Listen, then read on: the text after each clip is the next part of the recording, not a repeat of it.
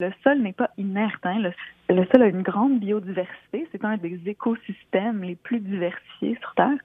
Et puis, euh, donc voilà, donc il est, il est rempli de, de toutes sortes de micro-organismes. Et ce sont ces micro-organismes-là qui assurent les fonctions vitales qui sont remplies par les sols. Euh, fonctions vitales étant, bon, autant euh, évidemment faire pousser la nourriture, euh, faire pousser euh, euh, toutes sortes d'affaires, mais également par exemple la, la régulation d'inondations, la filtration des eaux, euh, la régulation du climat. Euh, donc, il y a toutes sortes de fonctions comme ça qui sont remplies par les sols et qui sont rendues possibles grâce à ces micro-organismes-là.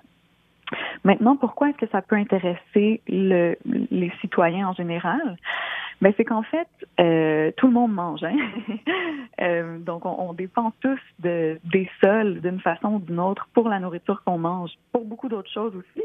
Mais euh, disons que la nourriture, c'est quelque chose qui nous touche tous. Et puis, la nourriture qui a été poussée dans un sol vivant, dans un sol en santé, elle a une, une, beaucoup meilleure qualité nutritive en fait. Et puis en général, ben, les sols vivants, ils permettent de restaurer les écosystèmes. Donc dans le moment, il y a énormément d'écosystèmes autour de nous qui, sont appauvris étant donné la, dégradation des sols.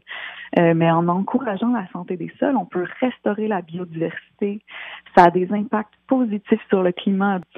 C'est à ce stade-ci, même si on arrête d'émettre des gaz à effet de serre demain matin, ce qui n'arrivera pas évidemment.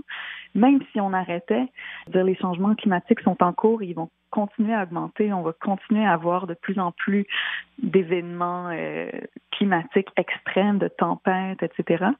Et, et, ça, en fait, notre seule chance d'avoir euh, d'inverser un peu ces impacts-là des changements climatiques, c'est de se concentrer sur les puits de carbone et le, le sol est le plus grand puits de carbone sur Terre, donc le plus grand réservoir de carbone.